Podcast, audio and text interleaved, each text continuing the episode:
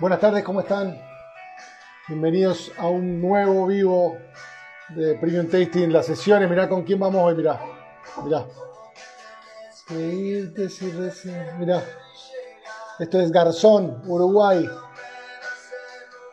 Vamos a conversar con Cristian Willy, director, manager, director, gerente general de la bodega. Tenemos dos, dos vinos. Acá también tenemos este Tanat, que promete mucho. Y por supuesto, un albariño uruguayo. Mira la temperatura a la que está. Ahí va. Tenemos por supuesto un rato para conversar con él. Vamos a hablar sobre todo el proyecto.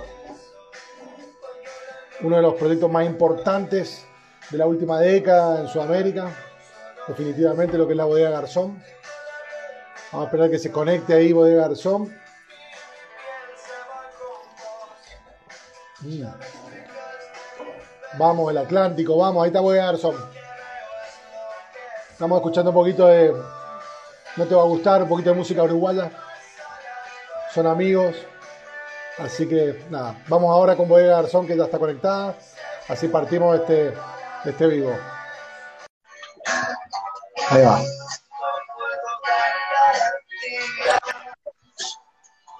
Hola, Cristian. Ese, ¿qué tal, Nico? ¿Cómo estás? ¿Bien? Muy bien, ¿y tú? Bien, acá andamos todavía en cuarentenados, pero bueno, pero bien, pero bien, por suerte. Y sí, Vamos bien. está pegándole fuerte a la Argentina en este momento, una, lástima. Sí, la verdad que sí, estamos complicados y, no, no, no, se ve mucha luz al final del túnel, pero bueno, hay que individualmente hay que cuidarse, hay que, hay que estar tranquilo y hay que hacer las cosas bien. Básicamente ese creo que es el camino. Y, no queda otra. Hay que ser, hay que ser muy, muy responsables. Estaba justo ahora en una, en una degustación muy buena con, el mercado de Brasil.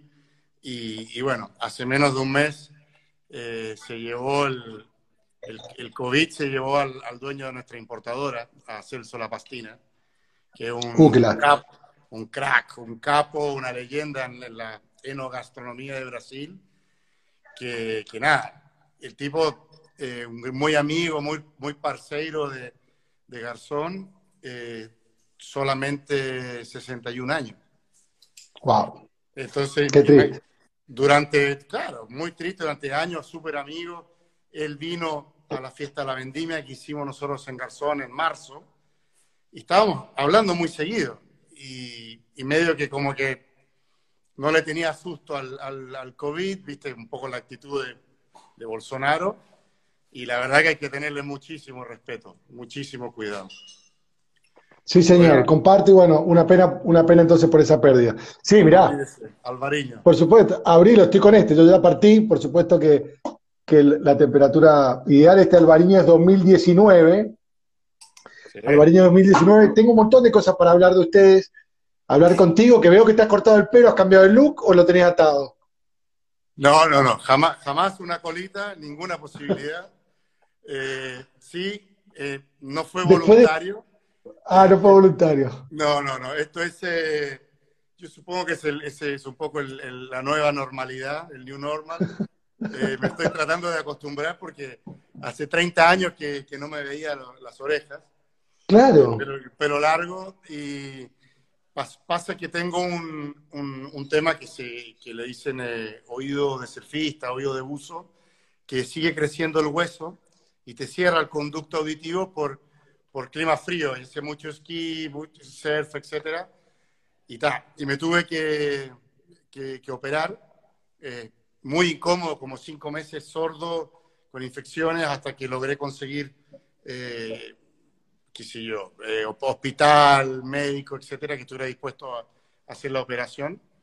Y bueno, eh, entré con, con, la chasca de siempre y salí rasurado, viste, tipo moicano, pero, pero de un solo lado. Entonces, mi mujer, me dijo, no, esto hay que hacer algo y intentamos hacerlo a ambos lados y quedaba cualquier cosa, así que tal. Me, me cortaron el pelo y Pero, claro, la referencia tuya siempre es el, eh, viste, dicen el eh, pelo largo y, blanco, entonces, viste, como que era muy notable. Eh, así que bueno, pero te deben decir que te ves más joven y ese tipo de cosas que pasan cuando uno se corta el pelo, ¿no? Sí, sí, sí, sí, más joven, más profesional, más ejecutivo. Pero bueno, mira, la verdad que eh, era un poco eh, un sello de muchos años en la industria. De, claro, este, este personaje, pelo largo, pelo blanco, gordo. Eh, muchas veces me decían, hay una vieja ahí, viste, en la oficina, una vieja gorda, pero bueno, una señora. y, y en, muchos en muchos mercados, me acuerdo en, en, Inglaterra, en mi trabajo anterior en Chile, trabajábamos con, con Diageo y yo era conocido como AKA The Wig, la, la peluca, ¿viste? Esa peluca blanca de, House of Lords. Pero bueno, ahora estamos para la nueva normalidad. Me gusta, bueno, me gusta. Eh, Cristian, nosotros partimos siempre de estos lives contando un poco la historia del personaje detrás.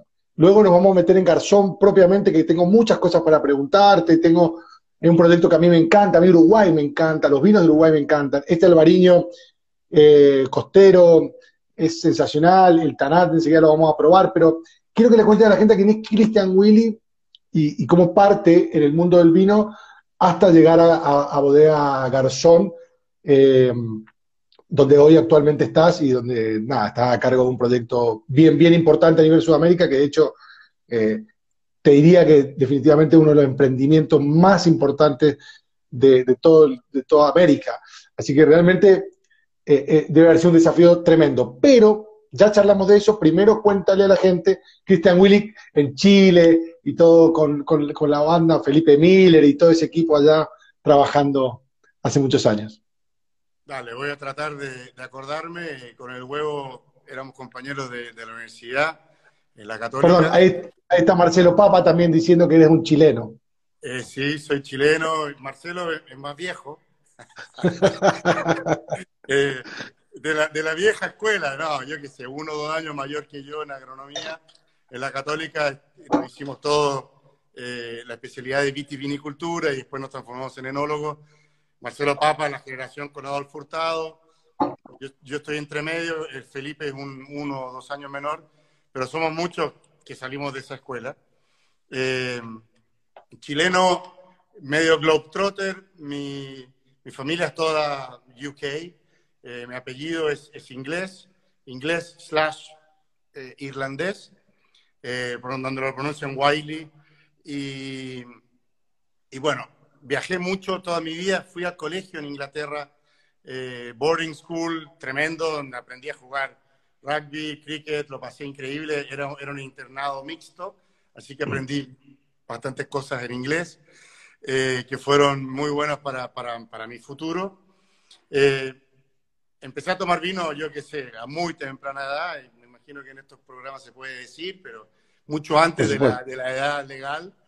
Y de hecho, dentro del, yo qué sé, el colegio, eh, cuando te, cuando te invitan, cuando te ponen ahí cuáles son tus sueños, dónde te ven, a mí me, veían como barman ya a los 17 años. Así que algunas experiencias con Chuico de 5 litros que son memorables, pero se contarán en otra ocasión. Eh, estudié agronomía, mi viejo eh, estudió en, UC Davis, tiene un doctorado, etcétera, y yo de, de, coincidencia llevé a unos gringos a dedo en, cuando iba para, para San Joaquín, en la Católica, y, me decían que eran de la Universidad de California. Entonces empezamos a averiguar e inventamos, nos subimos a un carro de, intercambio entre el UC System y la Universidad Católica, donde para, para agronomía es, es, UC Davis. Así que bueno, me tocó ser el conejillo de India. Partí eh, por un trimestre, me terminé quedando mucho tiempo. Eh, armamos un equipo de rugby también allá, que nos fue bastante bien. Y en California me cayó la teja. Me, me, gustaba mucho la, agronomía. Mi familia siempre tuvo campo, más bien frutícola. Pero en California me di cuenta de todo este mundo de, de, Napa Valley. Eh, trabajé con, en Mondavi, eh, eh, moliendo uva, ¿no? Nada muy, nada muy sabroso. Y, y, bueno, me encantó. Y me volví, volví después a Chile ya titulado como monólogo winemaker, enologist. Trabajé con el Polilla Espinosa, que fue una experiencia sublime. Si ya me gustaba el, el tema. El campo. El tema con el Polilla que te, que te inspira, que te deja trabajar, que el tipo tiene mucho talento. Trabajamos en Viña Carmen cuando iniciaban los tiempos de, la biodinamia y de nativa y todo eso. Eh, bueno, falta de visión, como quieras llamarle, no me vi todo, el, me pasé un invierno en la bodega, me, me, me, pudrió. no, fue superior a mí. Me encanta el vino, pero estar todo el invierno con el, Y no veía ese, ese mundo de los rockstars como Marcelo Papa o, Felipe que, no, no lo vi, no lo vi y me, puse un emprendimiento, eh, hice una, una súper super creativa eh, startup que se llamaba Wiley's Greens y fui, fui el principal productor de finas hierbas, de hierbas de, de Chile. Exportaba por avión, fresh, fresh eh, yo que sé, albahaca, tomillo, flores comestibles, todo tipo de, todo tipo de hierbas. Y un negocio difícil, trabajé un tiempo en la fruta, aprendí mucho de la parte comercial, una empresa grande en Chile que se llama David del Curto, que finalmente conocí a mi mujer. Y mi mujer es charrúa. Y cumplí un sueño que era venir a Punta del Este por, bueno, eh, por las playas, ¿no? Eh, todo lo que todos los chilenos queremos ir a ver las, playas. Sí. Y, bueno, tuve la, tuve la suerte que una, una, una gran representante charrúa quiso, quiso bailar con, con un chileno medio loco y bueno, cuento corto, terminamos casados supuestamente íbamos a seguir trabajando en Chile. Yo a esas alturas estaba, había vuelto al vino, estaba a cargo de todo el tema comercial en De Martino, donde trabajaba muy bien con, con Reta. Miller. Eh, y con Marcelo Retamal primero, y asesoraba a Aurelio Montes, un team súper, súper top. Y el huevo Miller salía de la Católica y amigos del rugby, etcétera, de la universidad, le dije, bueno, empieza a trabajar acá con Marcelo Papa, empezó como asistente de enólogo y bueno, nos hicimos muy amigos eh, toda, de, toda la, de toda la historia, de toda la carrera. Eh, después de que nos casamos, nos, eh, nos, casamos en Casa Pueblo, un lugar muy bonito acá en Punta del Este.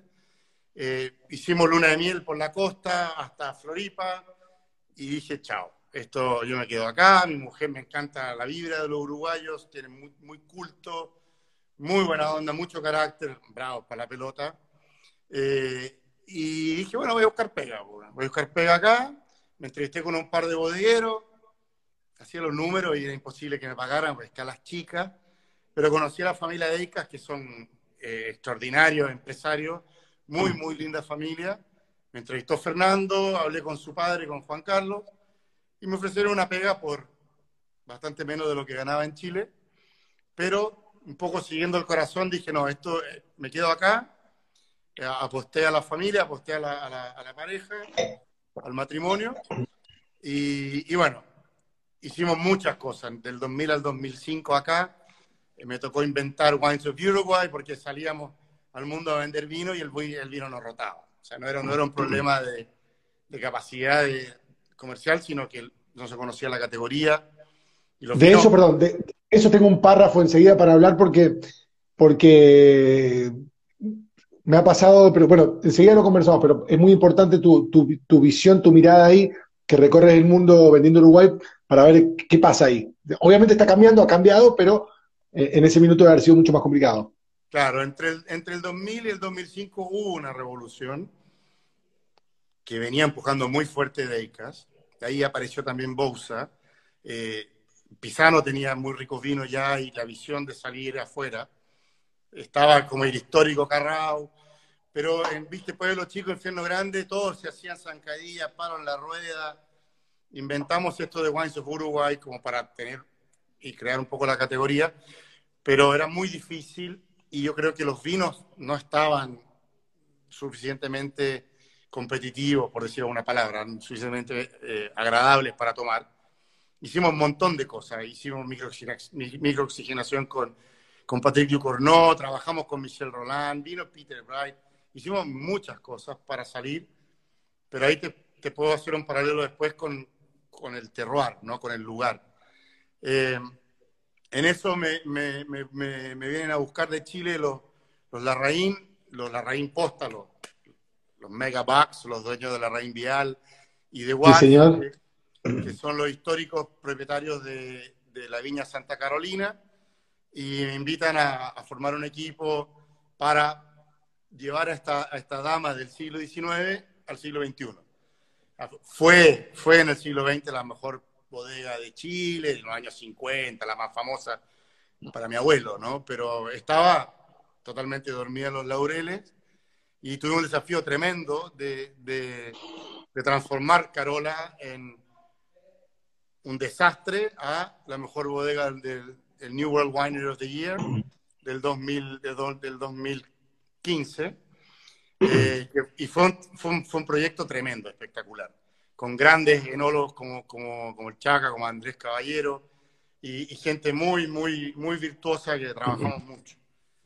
Y en eso, un buen día, 2000, por ahí por Semana Santa del 2014, teléfono. Espere en línea, por favor, para el ingeniero Bulgeroni. Y así no. Uh.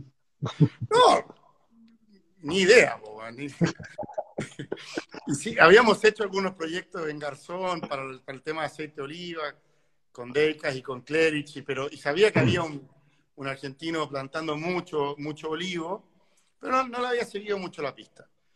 Claro, googleé, viste, magnate petrolero. Decía, cero, cero química, literalmente. Y, y, empieza a hablar y me dice, no, no, no, sino, lo primero que le dije, a mí, yo soy, mi pasión es el vino, yo soy un hombre del vino, me interesa solamente trabajar en vino. No, no, no, no, sí, sí, así me han contado y le quiero contar de mi proyecto. Y bueno, mientras te hablaba, eh, la verdad que la inversión que ha hecho eh, a nivel mundial es, eh, es increíble. Sí. y era súper interesante a nivel personal para mí que el headquarter estuviera en Garzón, me servía, ya llevaba 10 años en Chile, me, se me estaban acabando los bonus points con la jefa, y, y esto, era, esto estaba pintado. Yo siempre había querido, tipo, jubilarme en punta, pero a los 41, 42, me, me invita Bulgeroni a este proyecto de Alejandro Bulgeroni Family Vineyards, donde él estaba, había arrancado de cero en Garzón, que podemos, obviamente hablamos más, pero estaba pisando muy fuerte en la Toscana, eh, obviamente en Argentina, en Napa, en Bordeaux, en Barrosa, todo de calidad, todos proyectos de, enología. Y ah, fantástico. Fue como una especie de, de, inyección de oxígeno para volver a lo que a mí me gusta, que es el vino, y a lo que a mí me gusta, que es el, es el, es un poco la, la, pasión del wine business, no tanto el business of wine. Chile me parece que peca mucho del business of wine, que están siempre tratando de, de levita y los números. Al final mi señora me decía, yo me casé con un enólogo, pero vos te dedicas a contar botellitas y, y tal. Entonces, son, son perfiles muy distintos. Don Alejandro me invita a Buenos Aires, eh, una reunión muy bizarra, dejen todos los... Sí, esto está tremendo, eh, vamos a cortar un poco más la, la lengua, pero pero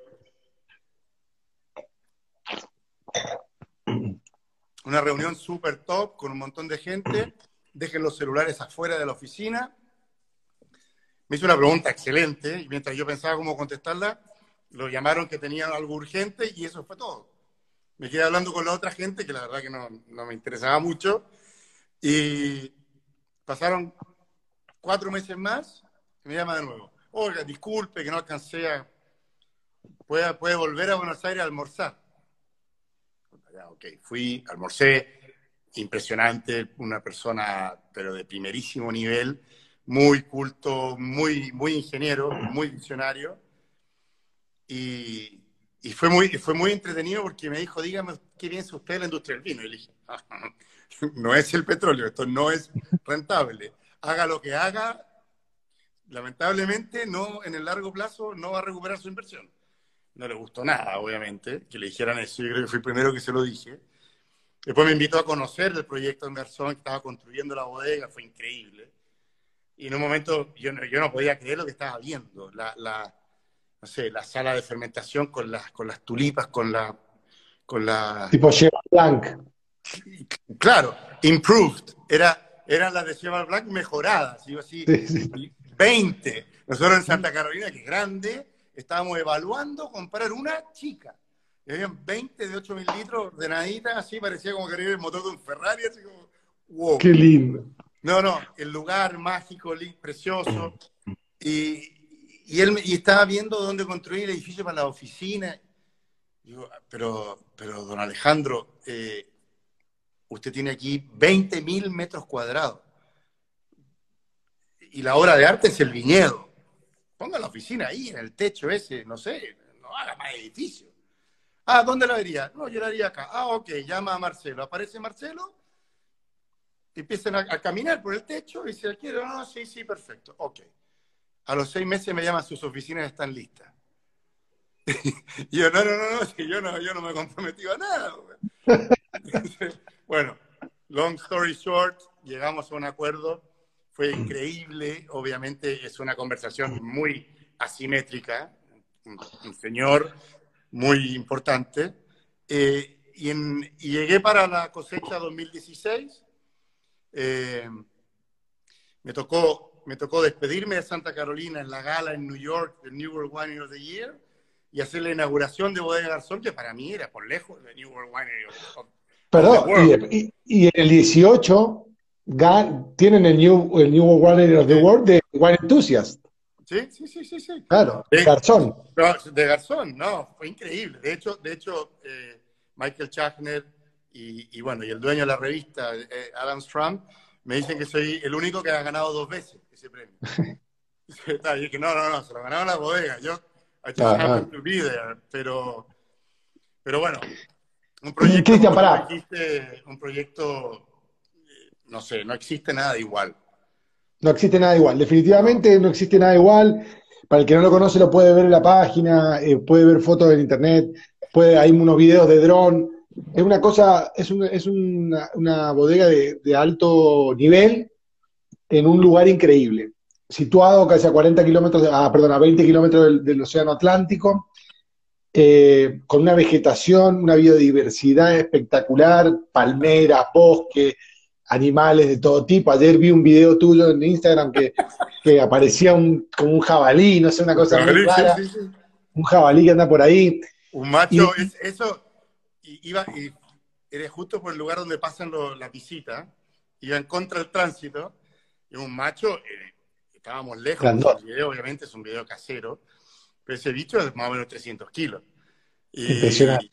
Sí, sí, sí, son plagas, en la sierra de, de Garzón son plagas, pero, pero eso es muy distinto de, de, del New World, eh, climas desérticos, que estamos más acostumbrados. Yo, hicimos vinos en, claro. en, en Vistaflores, en Uco y en varios lugares de, de, Chile, de California, pero cuando tú vas esta mañana. Está, están brotando los, los, viñedos. Estábamos mirando un par de cosas para la aplicación, etcétera.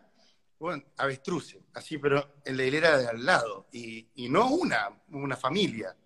Entonces, algo que para mí como chileno no, no, en un viñedo tanta vida, está lleno de capibara, de, de carpincho, es, es, la bio, biodiversidad es, es tremenda. El mes, pas el mes pasado hablamos, eh, tuvimos un live con Alberto Antonini y bueno, por supuesto hablamos de Garzón y lo mismo, contaba todo esto eh, y bueno, y, y, de la roca esta, ¿cómo que se llama la roca?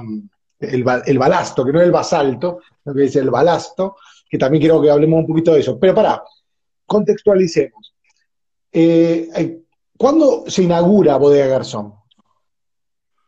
La, la, la bodega propiamente tal, el edificio. Sí, ¿cuándo parte? ¿Cuándo es su primer cosecha, digamos? La primera cosecha ah. de Bodega Garzón.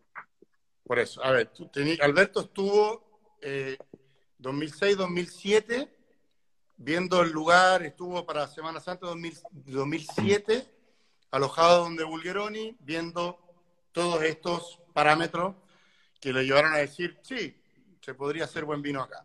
Tienes que acordarte sí. que esto es un esto es un terroir absolutamente nuevo del siglo XXI, donde un visionario como Bulgeroni, la verdad es que lo que hizo fue comprar este cerro para poner molinos de viento. La, la mujer, Betina, la doctora, le dijo, olvídate, no me, no me vas a arruinar la vista de la casa del campo con molino. Tenés molino en todos lados, parque eólico, no, no. Acá otra cosa, claro, acá otra cosa. Claro, cuando se enteró le dijo, no, por favor, ahí no, que es la vista de la casa. Obviamente está como a 5 kilómetros, ¿no?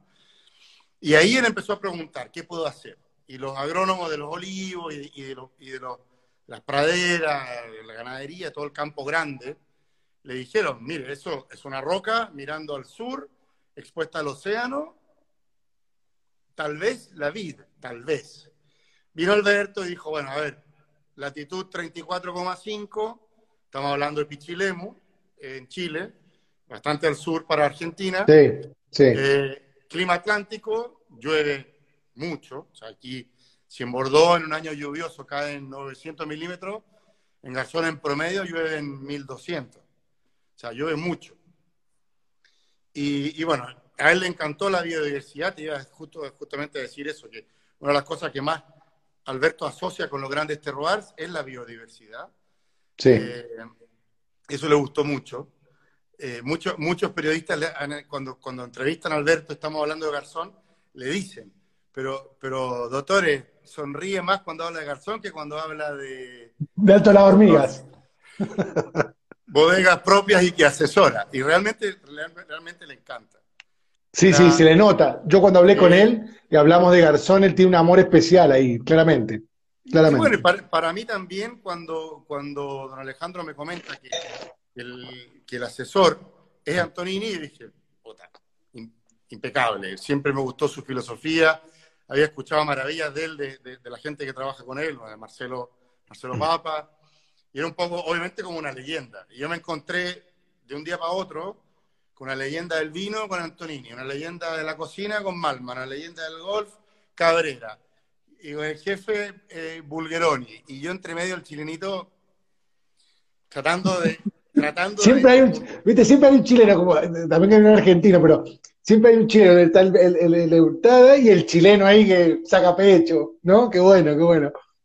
No, yo qué sé, eh, entre, entre titanes me tocó un desafío muy bueno de, de, de armar el business plan, de armar la, eh, ok, ¿qué es esto? ¿Y para dónde va? ¿Qué potencial tiene? ¿Cómo lo llevamos al mercado?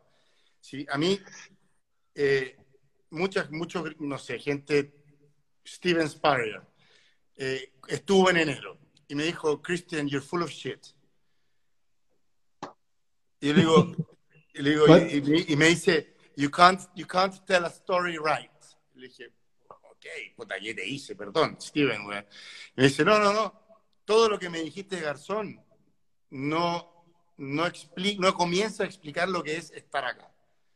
Y es, eso, eso es lo que tiene, que tú puedes ver todos los videos de drones y virtual reality, fotos, yo te puedo hacer todas las anécdotas, pero el día que tú vayas, va a superar tu expectativa. Y eso, eso, es, eso, es, tremendo, eso es tremendo de, de, Garzón.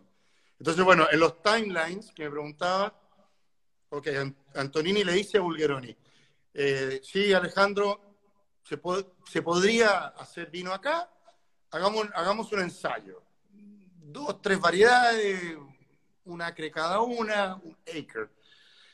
Y don Alejandro dijo, no, no, yo te contraté, tú eres el mejor del mundo, yo te contraté para saber si aquí había potencial para buenos vinos. Tú me dices que sí, vamos. Planto, planto en serio, claro, claro, no una acre, no va, claro. Y el experimento son más de 1.200 parcelas, 1.200 parcelas, eh, una superficie neta de 250 hectáreas, pero en, un lugar de, de, de 1.500. No, y la foto, pero la foto, la foto donde la bodega está integrada entre toda la viña, que es una foto aérea que hay maravillosa de la, de la bodega, donde se ven las lomadas y se ve todo, todo tan integrado que parece como que siempre hubiera estado ahí. Eso es lo que me llama la atención. Y también me llama la atención la edad joven del viñedo, en este caso este albariño, que, que si querés, podemos, me, podés contar la edad de este viñedo eh, y un poco hablar sobre este vino que seguramente debe ser sus dos clásicos, ¿no? El Tanat y el Albariño. En el mundo, lógicamente, eh, lo, deben conocer por esto. Si esto es así, y bueno, y profundizar un poquito esto antes de pasar al Tanat, pero bueno, entonces me, me, hablas de año de primera cosecha de, de Garzón para cerrar el tema. Sí, se empezó a plantar en el 2008, primera cosecha experimental 2010, primera cosecha comercial de albariño 2011. Bien. Este que tenemos acá, este es el single vineyard. Empezamos a hacer single vineyard en el 2016. ¿Cuál es la, gracia y la singularidad del viñedo? Bueno, salud. Sí, salud, ya que estamos, vamos a hacer salud. bueno. Eh, entonces estamos hablando, este Alvariño... Eh, estamos hablando, pero estamos hablando que en esta próxima cosecha 2021 va a cumplir 10 años, con, una vertical de 10 años del Alvariño en general. Sí, ahora ha variado mucho el portafolio. Eh, el proyecto inicialmente, o sea, es un experimento, hay más de 20 variedades. El proyecto, el foco de Antonini era Tanat y Alvariño. ¿ah? Eh, ha evolucionado mucho, tenemos grandes Pinot Noir, Rosé, hay tremendo Sauvignon Blanc, riquísimo Cabernet Franc. Lo vi. Tenemos el, tope de gama, que es el balasto, que es el nombre de la, de la, de la piedra meteorizada, de la roca, que, que, bueno, que está en la Plaza de Bordeaux. Entonces, hay una gama muy amplia de, de, vinos que tienen un carácter muy propio de expresar la naturaleza de Garzón, pero encuentra una tipicidad altísima. Este albariño los, los mismos gallegos te dicen Peto Rías Baixas. Eh, sí. Y, cuando, cuando, cuando prueban los Pinot Noir, te dicen, pero esto es como más Burgundy o, el Sauvignon Blanc, esto es tipo, tipo Pulifumé, Cabernet Franc de Chinon. El lugar da para mucho, el terroir es, es, espectacular. Y, te explico un poco, son, son colinas, estamos hablando de que la bodega está a 200 metros de altura sea, olvídate del concepto chileno, argentino de los Andes. High altitude, nada. estás a 200 metros de altura, pero a 18 kilómetros de línea recta de, la playa de José Ignacio y es orientación sur directa. Entonces tienes un, viento que viene básicamente de la Antártica muy frío. Entonces tienes un clima muy frío, muy húmedo, muy lluvioso, que en el caso de los blancos están plantados con orientación sur frío, protegido del sol. El caso de los tintos está en la misma ladera del lado norte. Te lo estoy simplificando, pero. Sí, sí, sí, pero pará. ¿Y, y, cuándo cosechan este albariño, por ejemplo? Porque. Mm, raro, o sea, este si me preguntaba a mí, no tengo idea, pero debería estar en mediados de febrero, por ahí, ¿no? Un, poco, un poquito más tarde, te diría que lo cosechamos la tercera, cuarta semana de febrero, el albariño. Sauvignon Blanc un poco antes. Poco antes. febrero.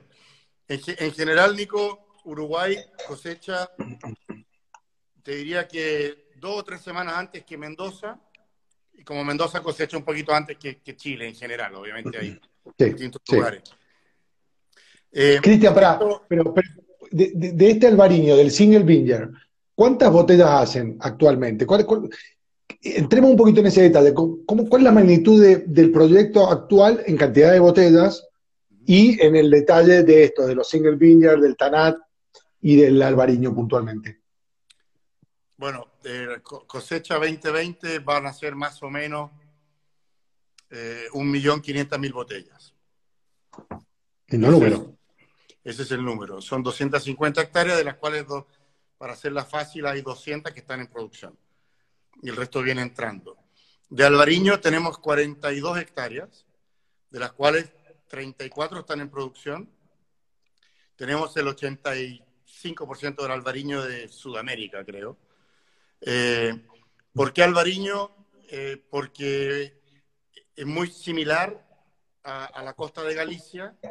El frío, que, mira hacia el norte, mira hacia el Ártico, y tiene el granito, y tiene la lluvia. Entonces eso hizo que, Alberto, junto con Eduardo Félix, que es el agrónomo, eh, el viticultor uruguayo del proyecto, que fue el primer empleado que se contrató, eh, Eduardo fue el que plantó la primera hectárea de albariño en Sudamérica.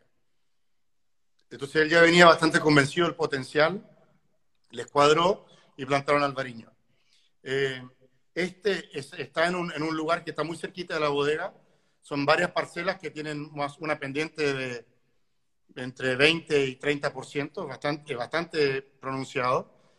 Eh, y eso es lo que te permite, hay una diferencia enorme entre el terroir de Garzón y por generalizar el terror de Canelones.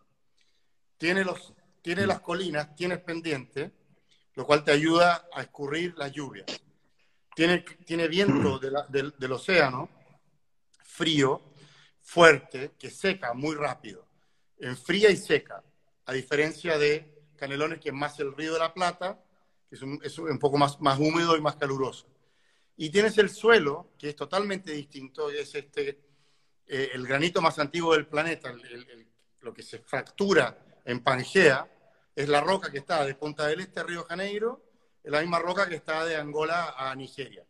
Es un granito de en aproximadamente 3 mil millones de años. 3 billion years old, the oldest granite in the planet. Wow, Es, ese granito se, se meteoriza, al, al, ser tan antiguo, se, se, se, degrada y se rompe muy fácilmente. Eso, eso es el balasto. Es el, el balasto, claro. Es el granito meteorizado que, bueno, que termina siendo la arena en la playa en José Ignacio. Es, es Ahora, pero ¿dónde más, hay, ¿dónde más hay balasto en el mundo? Y eh, Hermitage, en el Ron. Ese es como el, el link, el más, link. más rápido. Sí. Hay, hay balasto, hay, hay, granito en Galicia también. Sí, no, granito, hay, sí. Hay granito en Casablanca, pero sí, sí, no, es mucho más, granito, es mucho más joven.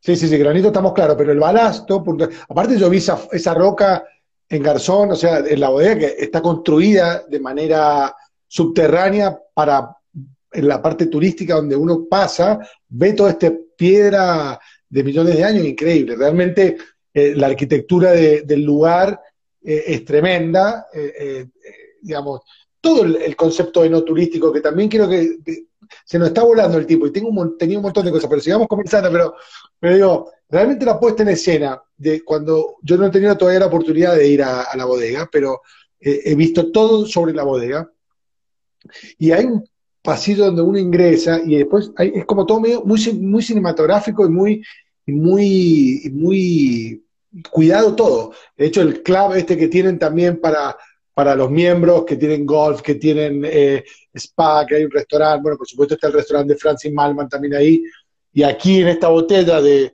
de este um, Tanat, o cuál es, es decir, el Tanat preferido de Francis Malman, dice aquí, que ahora me voy a servir también un poquito de Tanat.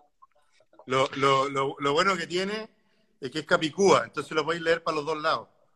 Ah, claro, claro. Ahí vamos otra vez el Este también pero... está 18, pero a lo que voy digo es eh, el trabajo de, de, del 360, no es solamente una viña, no es solamente una bodega que está ahí.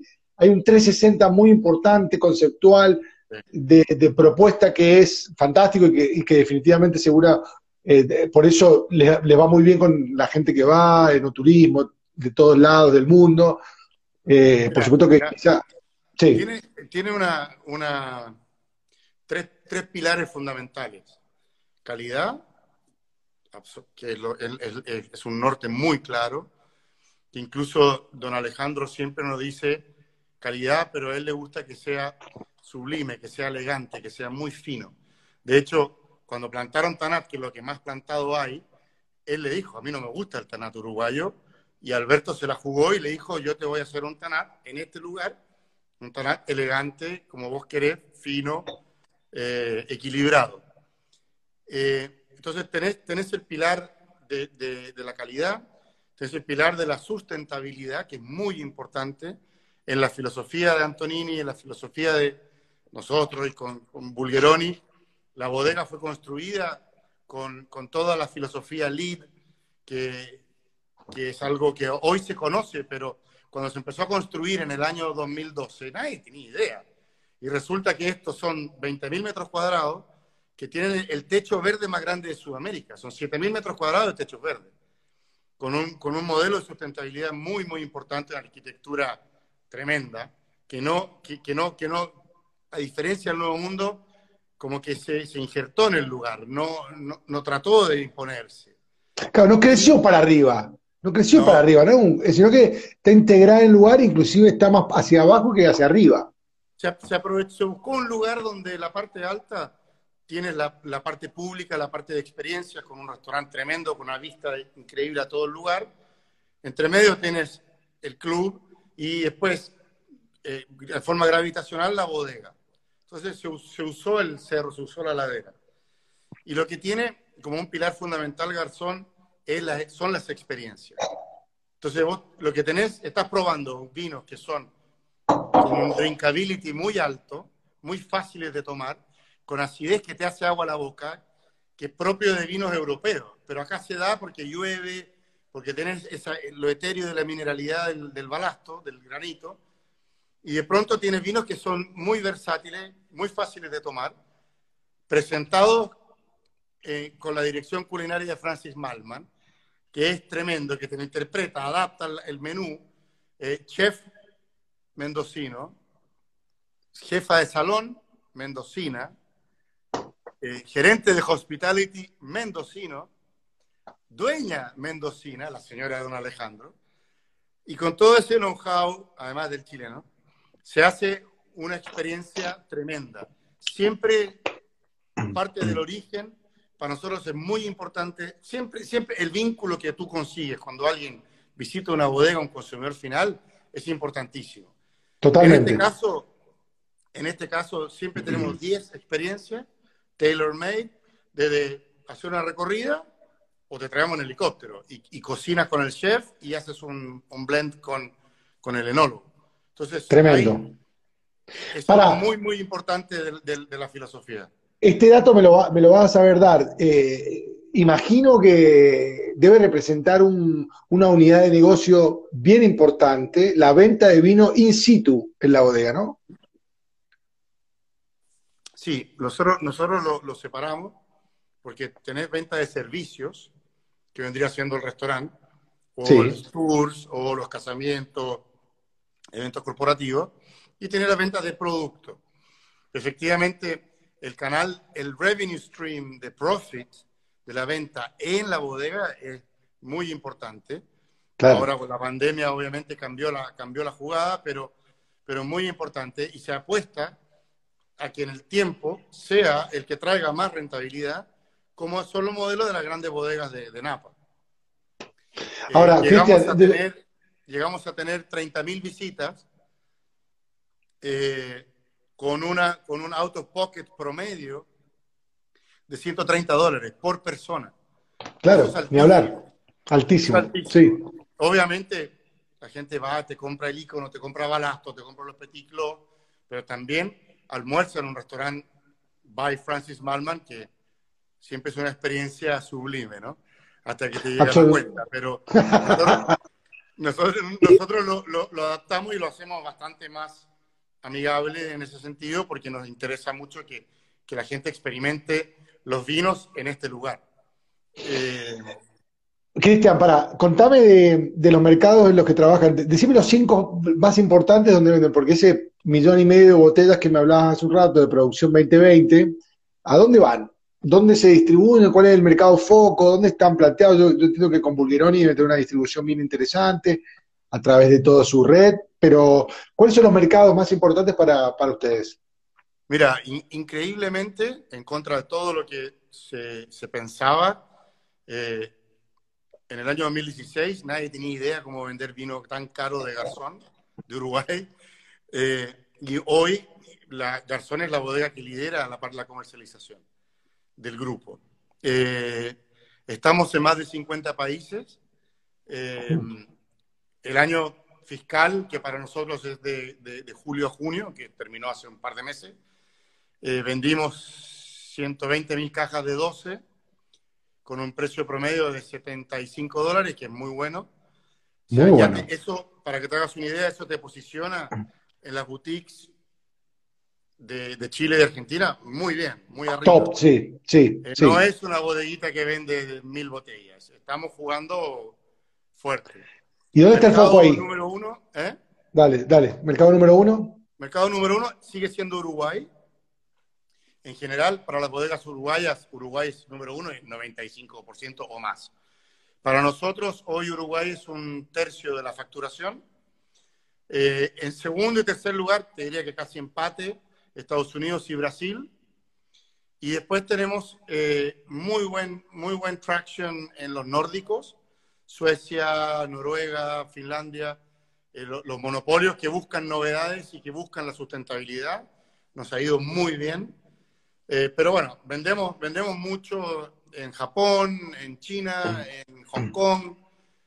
La marca está funcionando en, en México, en Canadá, en Inglaterra, en Rusia. Mira, Cristian, eh, nosotros partimos este hace el, en mayo, comienzo de mayo partimos con esto para hacer algo en la pandemia, para conversar con los productores de, Sudamérica, hemos hablado con chefs de Europa también, no sé, de Pitu Roca, en fin. Y la primera fue con Luis Gutiérrez, y yo en una de las preguntas le digo, Luis, ¿no te ofrecieron hacer el, review de, de Uruguay? Dijo, sí, claro, pero no me da el tiempo. Y digo, ¿qué pasa de One Advocate? Y después empezamos, estuvimos con Tim Atkin, nos habló muy bien, él va, volvió después de muchos años, de 20 años, se encontró con un nuevo Uruguay, y, vi que estuvo Jancy Robinson, que estuvo, que estuvo Steven Sparrow, que estuvo eh, James Sacklin, y eso tiene que ver con una atracción también propia de Garzón, de la bodega Garzón, de Alejandro, de ustedes, que están de alguna manera poniendo en el mapa. Yo le preguntaba, por ejemplo, a, Master of Wines, a Paul Levinson, a gente, todo el mundo me dice que, le, que quieren más, pero falta en Europa y en el mundo información, falta de distribución. El vino uruguayo todavía no genera demanda, así como lo ha generado el vino argentino y el vino chileno. El vino uruguayo el que quiere va y, se mete, pero no te llega. Y, el trabajo que están haciendo ustedes es fantástico, porque de alguna manera es poner en el mapa a un país vitivinícola que tiene todas las de ganar. Créeme que tiene todas las de ganar, no tiene más que para, arriba, digamos, no, tiene más que para arriba porque, porque tienen todo, tienen el Atlántico al lado, tienen suelo, tienen cultura de vino, y eso es muy importante. Hay historia detrás de, eso. Entonces, tiene, eh, y tiene, tiene turismo de muy alto nivel y gastronomía de alto nivel. Nosotros estamos al lado de José Ignacio. José Ignacio no vive, ahora bueno, cambia un poco, pero no vive nadie en invierno. Pero en verano hay 28 restaurantes de altísimo nivel. Claro, total. y viene, viene Máximo Botura. de, ahí para abajo están todos. Obviamente está Francis, pero, pero eh, eso, eso, a eso voy. Nosotros en Garzón hace un año y medio replicamos con Wolfgang Puck, con Wolfgang Pack, como le dicen, pero austríaco, el, el, menú que lo hizo ganar tres estrellas Michelin en, en, el hotel en Beverly Hills. Lo cocinamos en Garzón. Sold out, todo el media, toda la gente totalmente desquiciada. Y el tipo, ¿sabes lo que dice?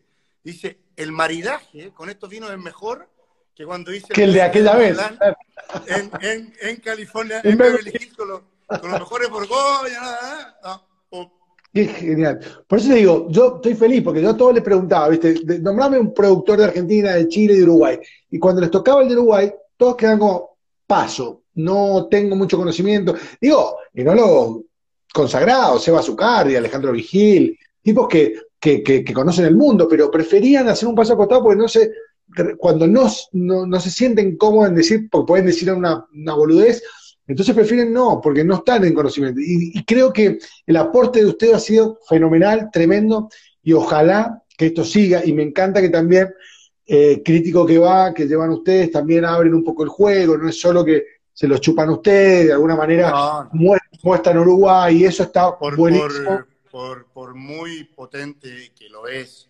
Garzón, necesitas la categoría y tienes que ir desarrollando esa categoría y ayudando. Y siempre, no sé, James Sackling, ok, James, no, I, couldn't be bothered, bueno, pero te vamos a traer vino de otras 10 bodegas para que vean lo que hay en Uruguay y hacemos la cata en Garzón. Claro. Pero es súper importante que lo, que, lo vayan, que lo vayan descubriendo. Y, bueno, ayer nos llegó la noticia que, que, estamos en los top 100 wineries de, de Wine and Spirits que, que Josh, Green, es más, más mañoso que nadie. ¿eh?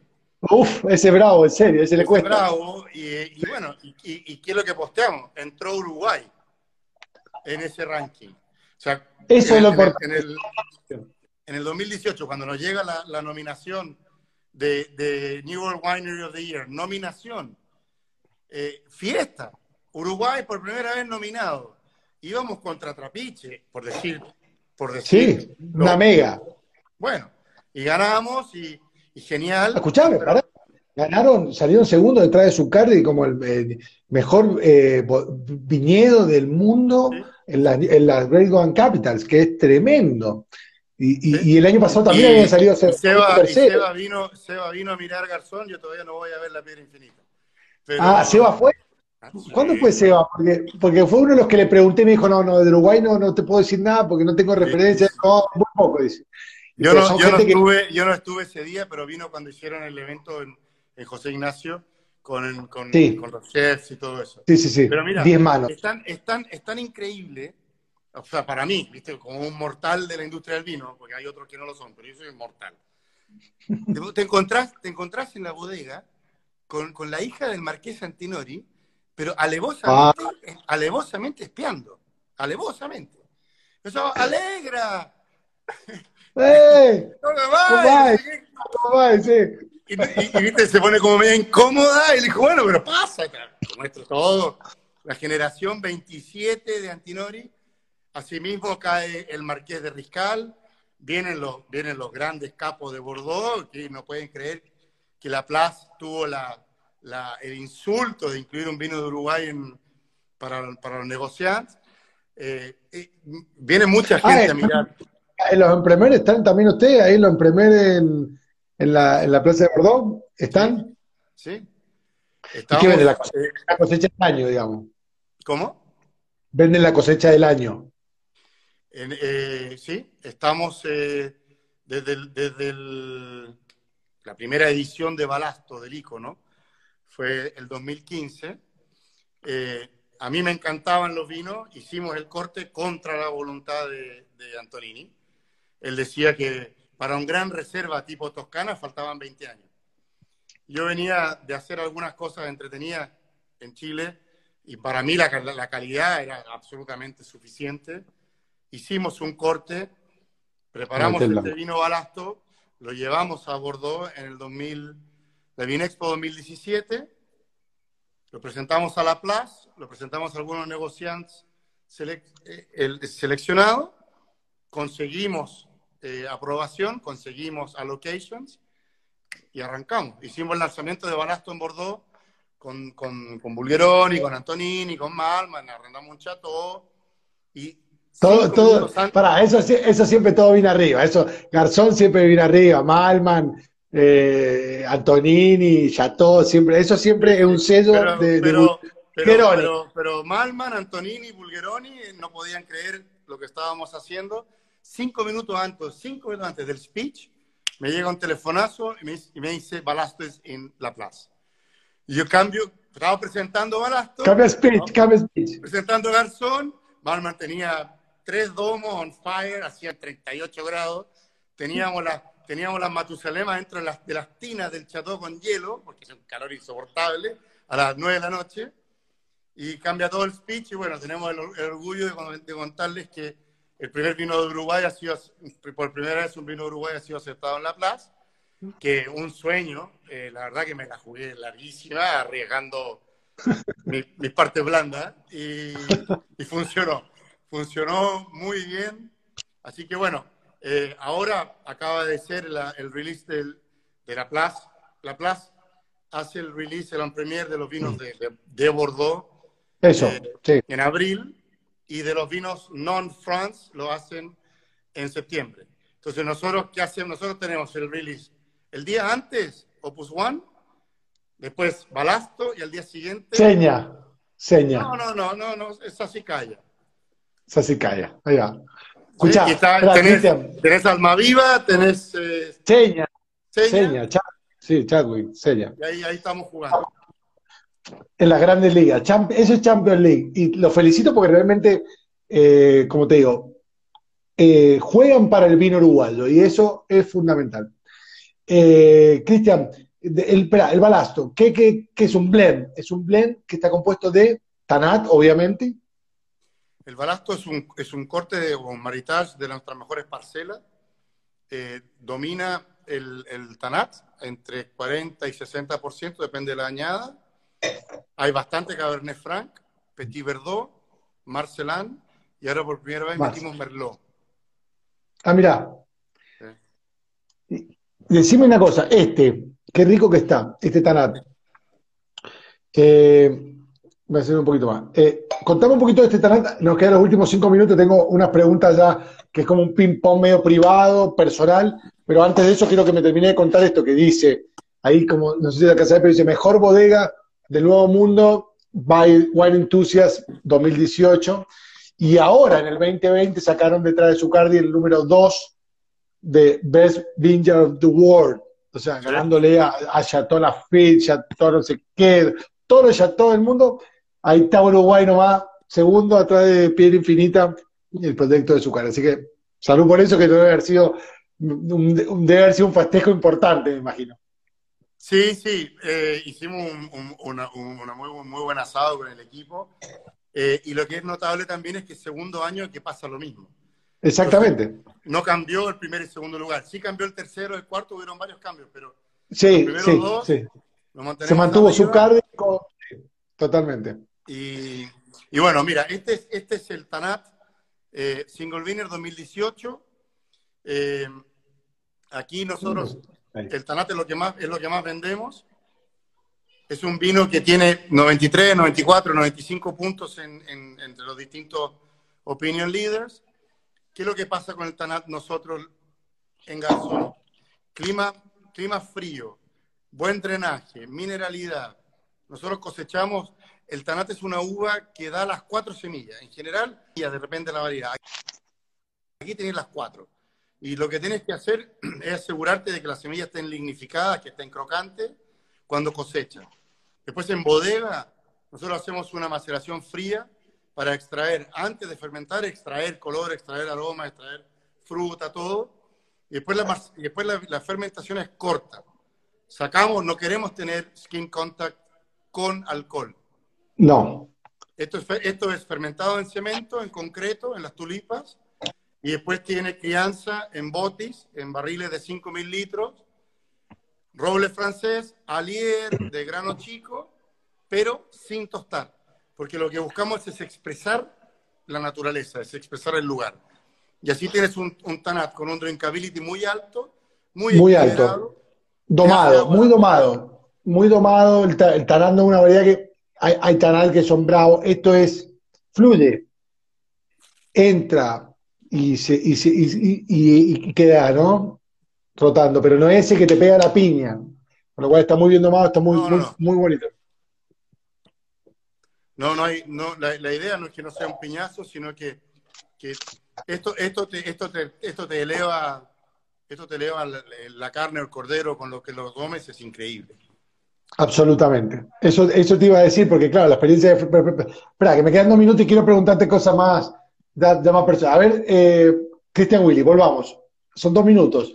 Dame un, eh, un, músico de todos los tiempos que te guste, un músico. Estas son preguntas personales. Sí. Uf. Eh, difícil la pregunta, pero a, mí me gusta mucho ACDC. ah, bueno, rock and roll, sí, sí. Me gusta, me gusta esa respuesta. ¿Vamos con Londres o Nueva York? Para Christian Willy. Londres. Un Sir, Christian Willy. Sí, sí, sí. Londres, eh, New, York trata de, New York trata de imitarlo. Ahí va, no le llega. Dame, dame un, un, deportista de todos los tiempos. Deportista de todos los tiempos. Eh, Tiger Woods para mí. Trato de jugar golf, pero contra viento y marea, raza, todo lo que vos quieras, la rompe, la sigue rompiendo el que más plata ha ganado. Chao, Tiger Woods. ¿Borgoña o Burdeos? Uh. Borgoña. ¿Mar o, monta ¿Mar o montaña? Chile, que tiene las dos cerquitas. Pero, pero por, mira, para ser consistente con mi corazón, el mar, por mi señora, ¿viste? Aquí, aquí la costa. Cristian, se acabó el tiempo, quedan 20 segundos. Te quiero agradecer enormemente el tiempo, la buena onda, los vinos y el trabajo que hacen por Uruguay y por Sudamérica. Nico, un gustazo, muchísimas gracias y los esperamos cuando se pueda viajar, los esperamos en Garzón para, para degustar buenos vinos